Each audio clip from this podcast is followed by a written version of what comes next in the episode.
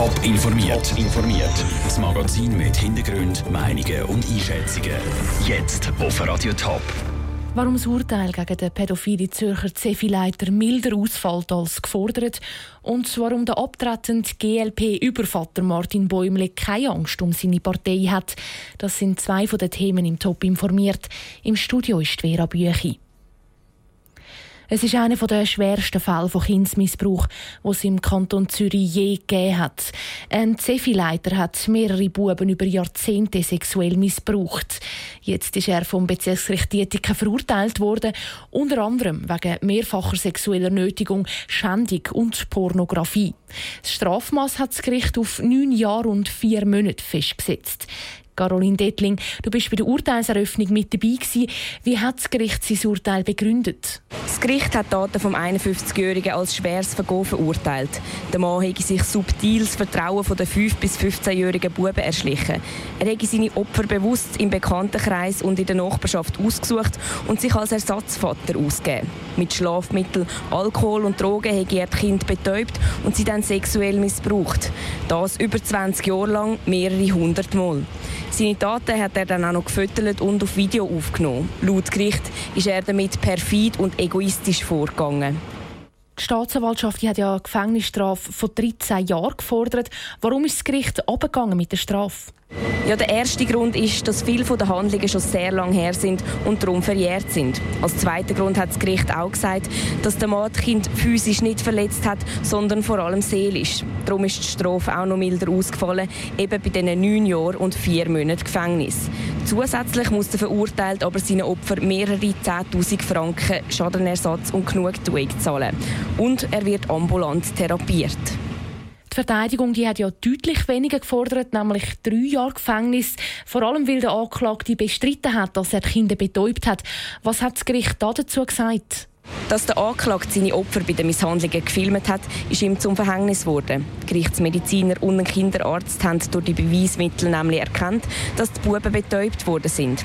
Es sei sehr unwahrscheinlich, dass die Kinder einfach weiter geschlafen haben, obwohl er sie sexuell missbraucht hat. Das Urteil vom Bezirksgericht Dietiken ist jetzt noch nicht rechtskräftig und kann noch weitergezogen werden. Danke, Caroline, direkt vom Bezirksgericht Dietiken. Die beiden Parteien haben jetzt zehn Tage Zeit, um über den Weiterzug vom Urteil zu entscheiden. Alle Informationen zum Fall gibt es auf toponline.ch.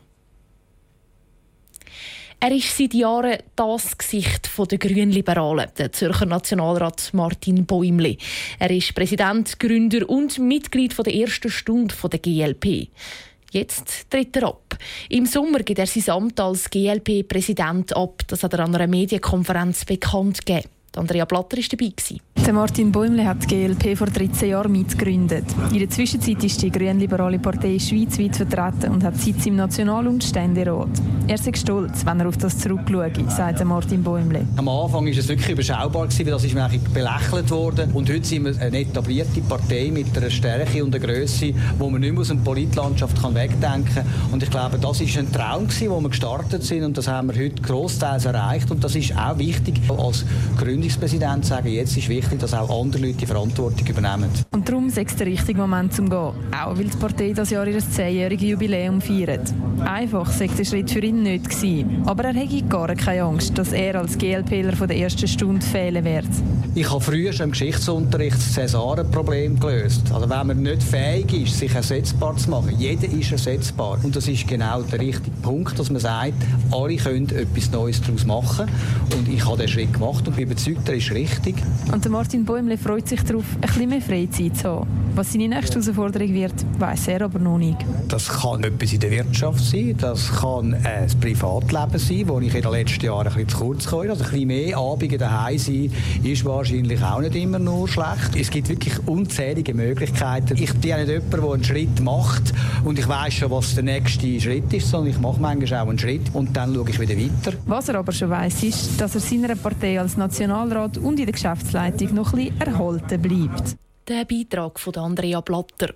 Wer das Amt von Martin Bäumle übernimmt, ist noch nicht klar. Der neue Präsident der GLP wird dann an der Delegiertenversammlung im August gewählt. Mühsam zum Brauchen, unpraktisch zum Mitnehmen, ja sogar gefährlich, sagen es. Die Billetautomaten zu Schaffhausen. Mit dieser Kritik hat sich der Schaffhauser Stadtrat müssen auseinandersetzen, weil aus dem Parlament eine Anfrage eingegangen ist. Jetzt ist die Antwort vom Stadtrat da. Andrea Nützli. Nein, die Billetautomaten sind keine Gefahr für die Bevölkerung.